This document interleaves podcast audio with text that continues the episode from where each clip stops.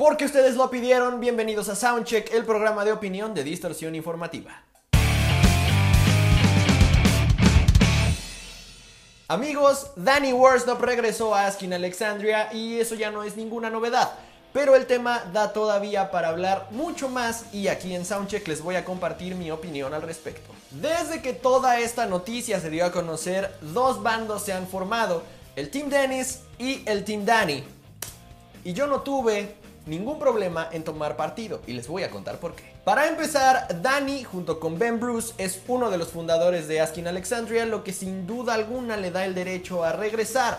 Lo que en todo caso habría estado mal es que la banda hubiera corrido a Dennis, que fue el vocalista que los ayudó a mantenerse vivos cuando Danny se fue. Sin embargo, ya sabemos que fue Dennis quien se fue por su propio pie al no sentirse valorado en la banda. La realidad es que para llegar a cubrir el lugar que dejó vacante Danny, a Dennis no le importó dejar a sus amigos en Down and Dirty, banda que por cierto venía haciendo las cosas muy bien y que hasta el momento les ha costado bastante encontrar de nuevo su camino. Pero aparte de eso me gustaría analizar algunos puntos en especial. Y quiero comenzar con la imagen. Y ya sé, muchos van a decir que si considero la imagen como un factor importante para que un elemento esté o no en una banda, es algo súper de posers y no. Déjenme explicarles por qué. En un principio, Askin Alexandria era una banda que no se diferenciaba de entre el montón de bandas de aquella camada de metalcore con pantalones desgarrados, eh, entubados, el fleco emo y muchos gritos por doquier. Pero el primero que empezó a entender que para diferenciarse y darse a notar entre todo ese océano de bandas idénticas fue Dani y comenzó a madurar no solamente vocalmente sino también en cuanto a lo que proyectaba con su imagen. Gracias a eso poco a poco fue encontrando una imagen mucho más apegada al classic rock que al metalcore. Para que me entiendan más o menos la importancia que tiene la imagen en una banda de rock, creo que puedo usar varios ejemplos y lo entenderán muy fácil.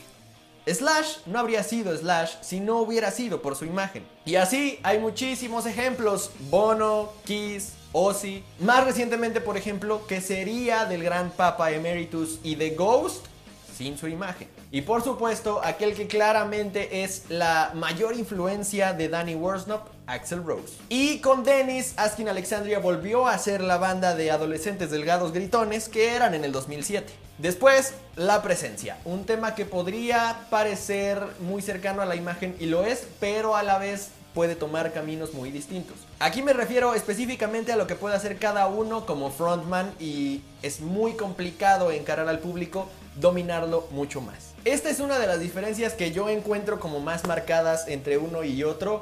Y es que mientras Dennis fue siempre un miembro súper sencillo que incluso podría pasar desapercibido de no ser el vocalista de la banda, Danny era, en mi opinión al menos, uno de los mejores frontmans de su escena. Mientras Danny controlaba a su público y se sentía cómodo haciéndolo, Dennis muchas veces parecía perdido en escenarios tan grandes como los que recibían a Aski. Y tal vez esto tiene que ver con que Danny pasó todo el proceso de crecimiento de la banda desde que empezaron a tocar en pequeños bares en Inglaterra para quizá 20 personas, de las cuales dos les estaban haciendo caso, hasta llegar a escenarios gigantescos como el Download o Rock and Ring, por ejemplo. Por su parte, el cambio para Dennis creo que fue muy drástico, de un día para otro ya estaba en los escenarios más grandes del mundo y quizá no estaba listo para dar el salto. Ahora hablemos específicamente del estilo que cada uno tiene como vocalista.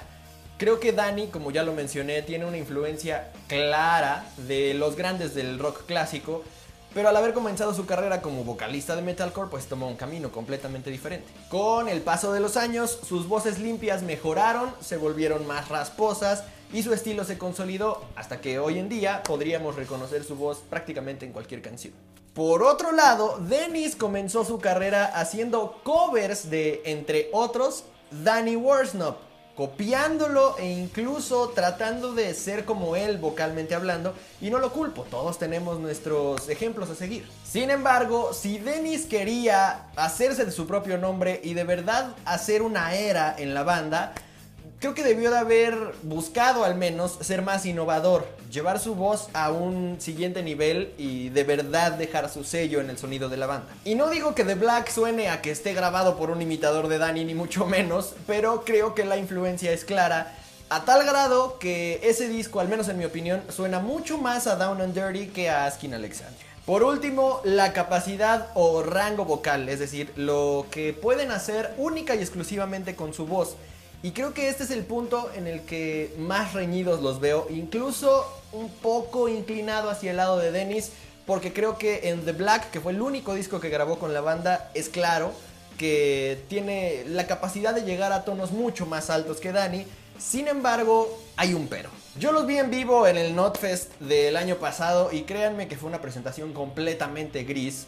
Dennis hizo prácticamente todo el tiempo playback, salvo en los guturales, y la banda creo que se contagiaba. Al final de cuentas se notaba que algo no andaba tan bien. Y por supuesto que no digo que el Danny de antes haya sido un vocalista impecable, pero sí me queda claro que ha madurado muchísimo y que ahora conoce mucho mejor su voz y los límites de la misma, y que por eso es el mejor vocalista que ha sido nunca antes. Y si ya vieron alguno de los videos del tour del reencuentro, se darán cuenta de que no les estoy mintiendo cuando también regresaron los guturales.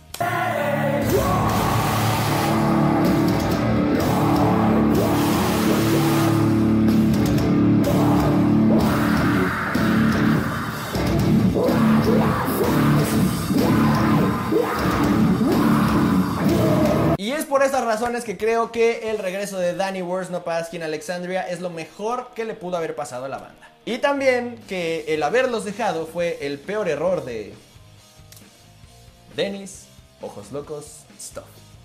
Habrá que ver si pronto podemos escuchar a Dennis en Down and Dirty o en algún proyecto nuevo. Y en cuanto a Danny, a pesar de que sus proyectos alternos me parecen muy buenos, tanto We Are Harlot como su proyecto solista, en Asking Alexandria es donde verdaderamente estoy ansioso por volverlo a escuchar. La gorda ha vuelto, perros. Esto es Soundcheck de Distorsión Informativa. Si les gustaría ver más videos como este, denle like y déjenos saber en los comentarios también al respecto de qué tema les gustaría que opinara y dense una vuelta por nuestras redes sociales para dejarnos cualquier comentario, saludo o lo que ustedes quieran. Yo soy Alexis Castro, que el rock los acompañe.